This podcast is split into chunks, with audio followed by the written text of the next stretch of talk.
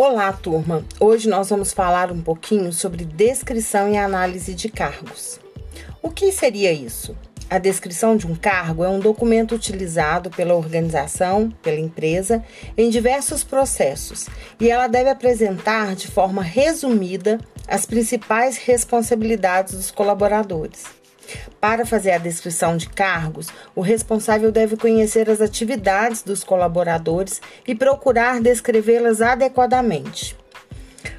Para tanto, ela deve indicar o que, que o seu ocupante, ou seja, o que o seu colaborador faz, quais são as tarefas e atividades, quando ele faz, a sua periodicidade, como faz, utilizar quais recursos e materiais, em que condições, no local e ambiente, e por que, que ele faz aquelas atividades, quais são os objetivos, a meta, as metas e os resultados esperados.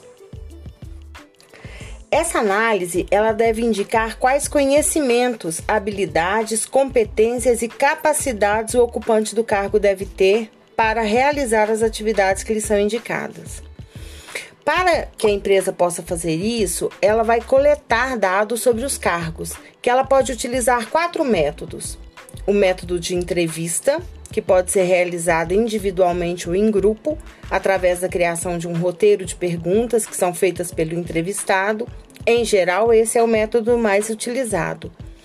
O questionário, também é construído um roteiro de perguntas, porém ele é entrega, entregue para colaborador responder, sem um aplicador.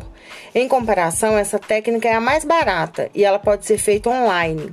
Em contrapartida, exige mais planejamento de etapas de teste e de aplicação do que a entrevista.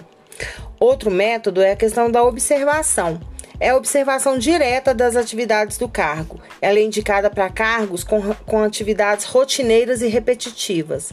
E a outra e última é o diário ou registro do ocupante. É quando o colaborador registra suas atividades diariamente.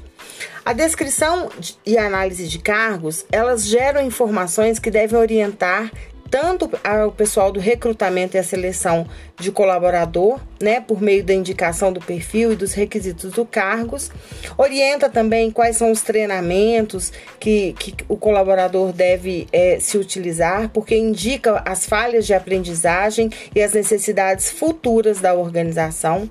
Auxilia também a avaliação e a classificação de cargos e, por fim, ela contribui para a avaliação de desempenho.